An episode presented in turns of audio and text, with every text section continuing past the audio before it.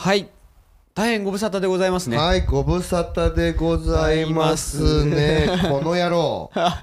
大変ご迷惑をおかけしました はい、いいんです。元気に戻ってきてくれればそれでよし。いやそうなんですよねだからあこれのアドバタラジオ始めたのが12月じゃないですか、はいそこから割と止まらずにそうですね。できてたんですけど、ええまあ僕があの最近の流行りのものに乗っかってしまい、ええ。先々週先々先週ぐらいのそうですね。はちょっとお休みいただいたんですね、ただきました。いいんです。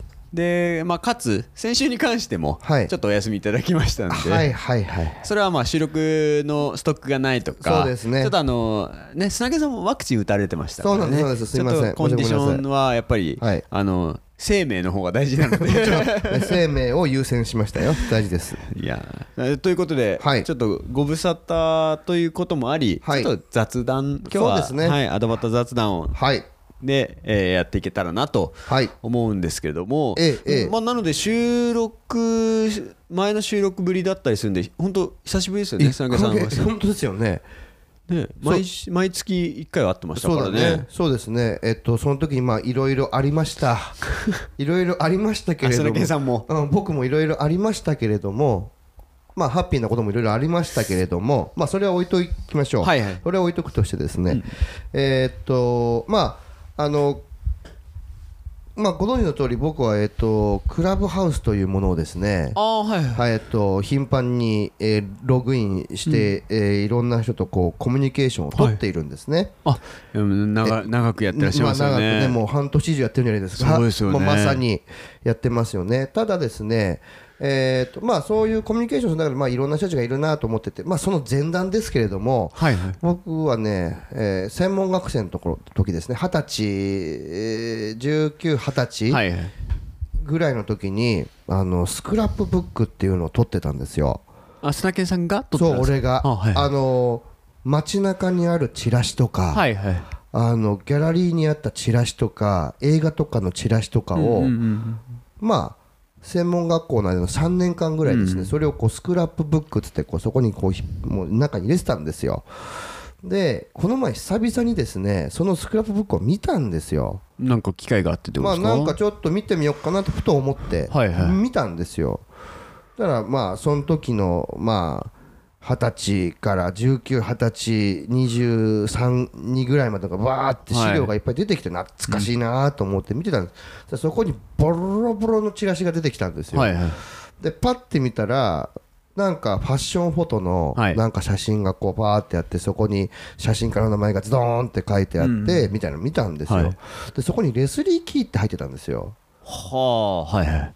でその時にブワーってあ思い出してこれ確かその写真家にもらったんだと思ったんですよ。あレスリーさんに？そのチラシを。って思って超大御所あ俺あの時レスリー・キーに会ってたんだって思ってそのチチラシをまたそのスカブックにまたしまい込んだんですね、はいはい。先日のことです、ででクラブハウスを開いたんですよ、はい。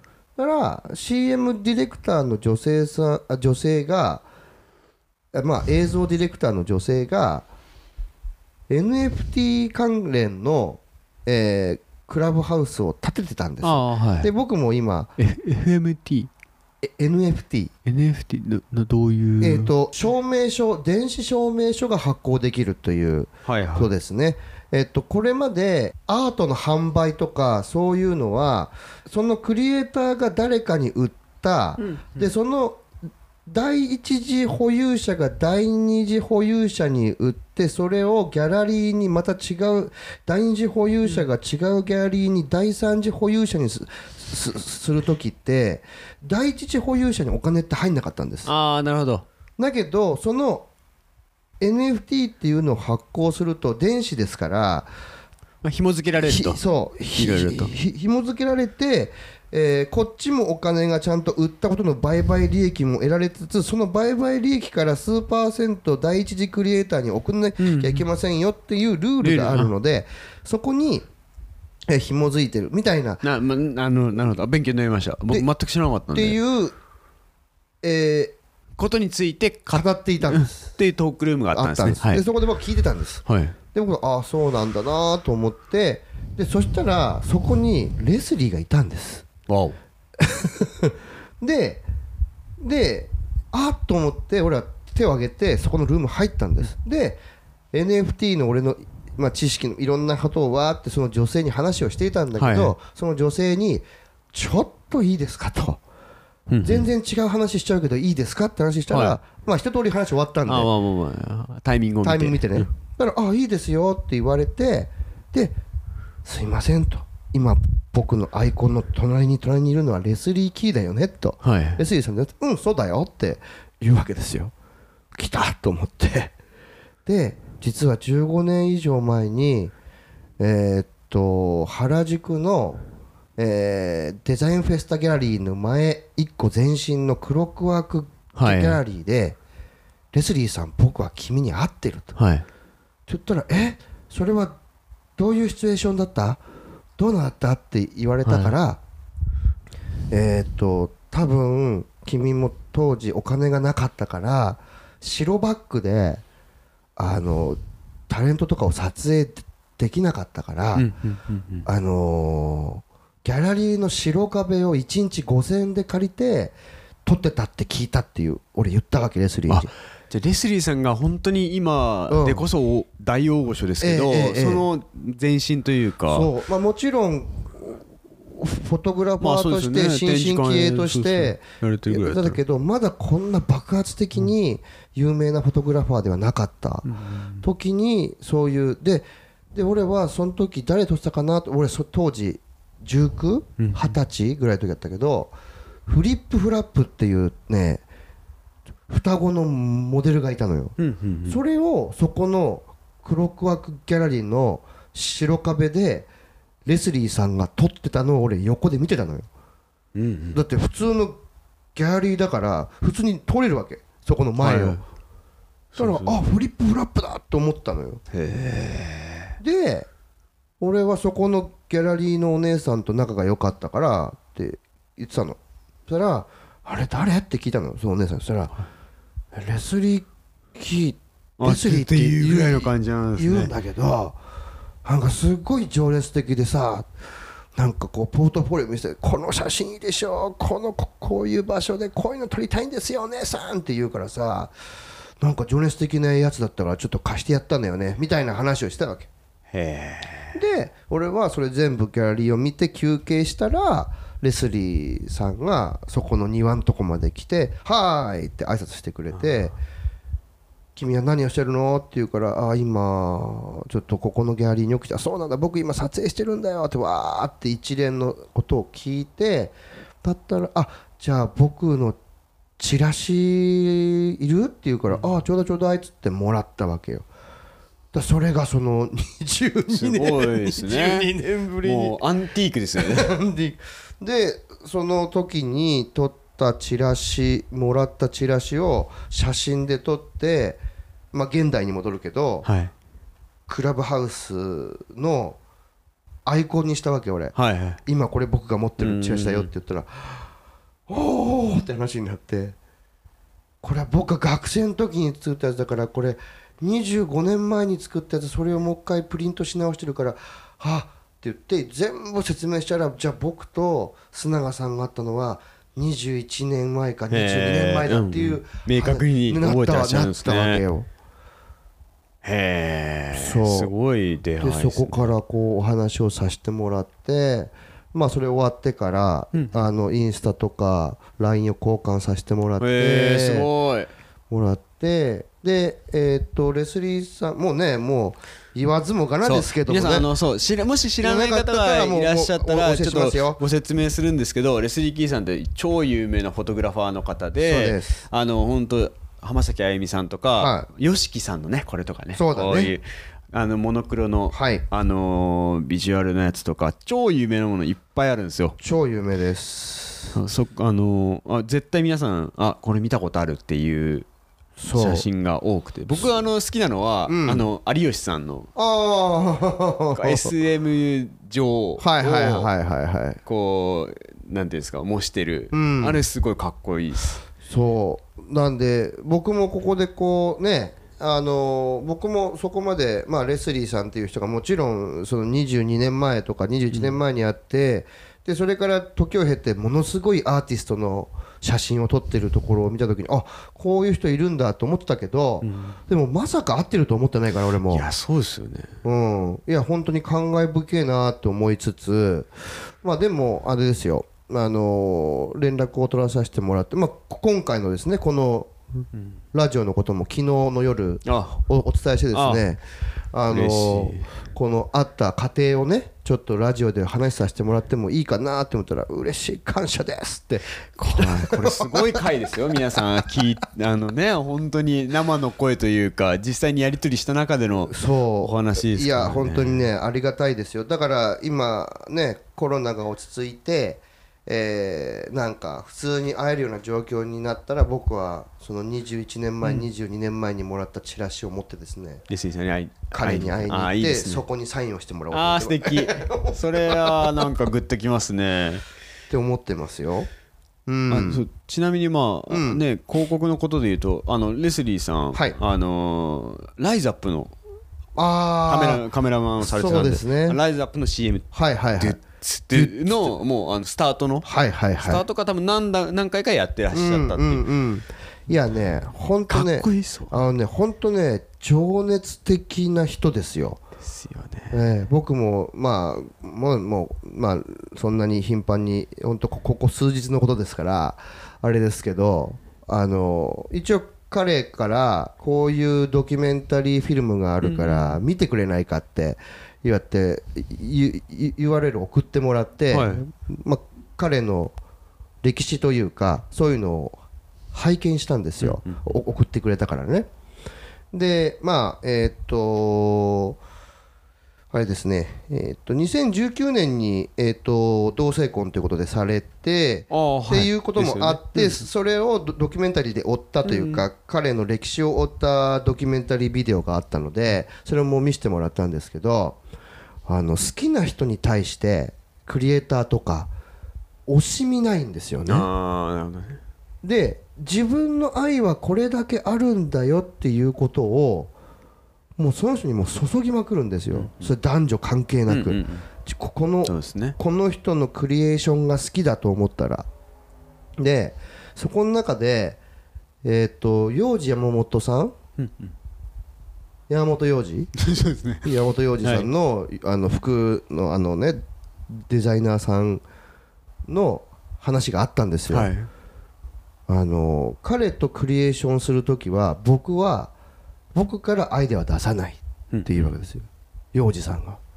彼のアイデアに乗っかるって言うんですよ、あの幼児さんがですよ。すごいな。あ 幼児山本さんでがでえっと洋二さんは彼と会った瞬間に彼はすごいいいやつだってことはすごい分かったと、すごいいいやつだけどどんなクリエーションを発揮してくるか分からないからいろんなこうディスカッションをするうちに、えー彼のことを信用するようになって、うん。で信用した時に僕がアイデアを出して2人で研磨するっていうよりかは彼のアイデアに僕が乗っかるった方が良くなることが分かったって言って、あの人がしみじみ言うわけですよ洋二さん。へーすげえなと思って。幼児山本さんにそう言わせるというかまあ言ってもらえるやっぱレスリーさんすごいですすごいでねやっぱそこでこうそのドキュメンタリーでもやっぱり言ってたけどもあの彼はえー、と自費で幼児さんのいろんなファッションショーとかを撮って自費出版で出しちゃうんだよね。はい。その幼児さんのそういうアートフォトという。でででそれを幼児さんにプレゼントするわけですよ。あ自分で自費自費出版してでそれを。幼児さんにプレゼントする。へそしたらやっぱ幼児さん信用するよ超嬉しいですよね しかもあーもう自分で作ったぐらいのそう感じでそうそうそう。でそでもそれも素晴らしいアートディレクションされてるでしょ？すごいなうん。いやもちろん才能がないのに自費出版したらはあ？ってなるけど才能満ち満ち溢れてる人から若者からこうクリエーションしたものを見せられてこれは僕あなたのことが大好きなんで自分で作っちゃいましたてへみたいなことやられたらそりゃ大人たちはそりゃグッともうグッとくるよ。心疲れますよ。服使える。でも本当その話本当に僕もすごく思うのは、うん。応援される人ってうん。応援してますよね、いやほんとそう思う。うん。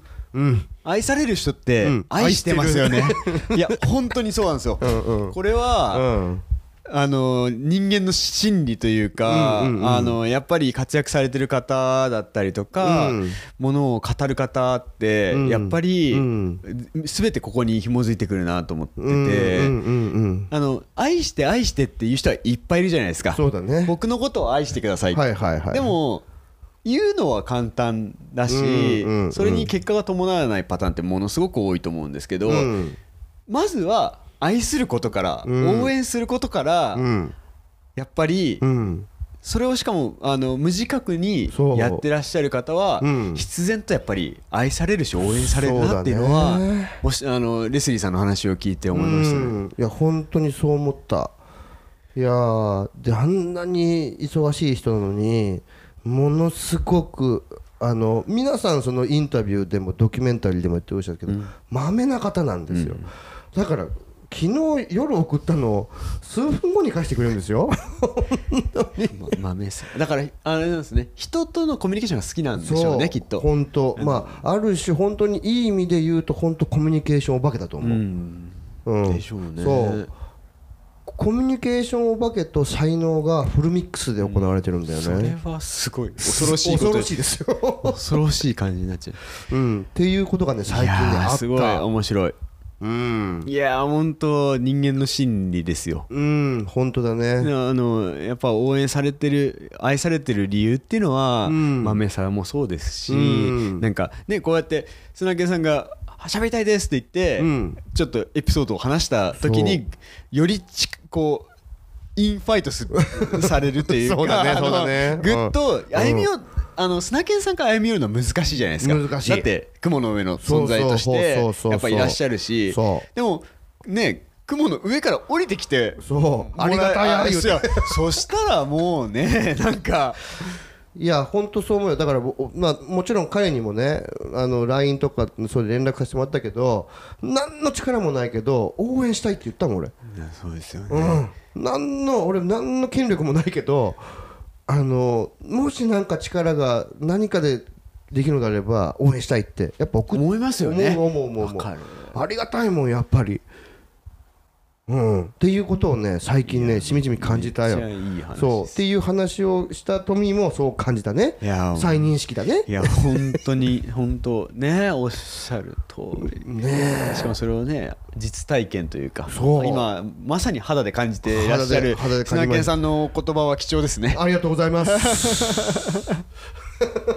いやなんかすごい素敵ないい回になりましたねいいいいいいなこれいいいいいいよ。ありがとうレスリー ありがとうございますレスリー。僕まだ見ぬレスリーさんでございます。あのちゃんとですね、えっとこちらの方もちゃんと,、えっと収録したものはあの配信日にですねちゃんとレスリーにもちゃんと共有させていただきますので、ちょっとあのこれ早く。まあ多分ほぼノーカットでいけると思うんで 今回に関しては。はい。はい。あのあ後で砂犬さんに共有してレスリーさんにもぜひ了了解でございます。うわう嬉しいレスリーさんに聞いてもらうの。ちょっと緊張する。いやあのちゃんと聞いてくれるであろうとあのちゃんと共有させていただきますので、はい、いい感じに編集してくださいね。頑張ります。あのというレスリーさんの頭あこう顔を浮かべながらね。うんこうねイメージしながら。はい、ということで今回はい。アドバター雑談以上となりますはい、あねりがとうございました。はいありがとうございました。あいつも聞いてくださってありがとうございます。アドバタラジオは Apple Podcast と Spotify などで配信してます。Apple Podcast では評価やレビューを、Spotify ではフォローをぜひよろしくお願いします。良かったエピソードは SNS でシェアしていただくととっても嬉しいです。また、アドバタラジオからのお知らせは Twitter で行っております。2人の収録の様子や視聴者参加型の企画、ご意見ご要望の募集も随時発信しておりますので、ぜひこの機会にアドバタラジオの Twitter アカウントをフォローしてください。一緒に楽しいラジオにしていきましょう。よろしくお願いします。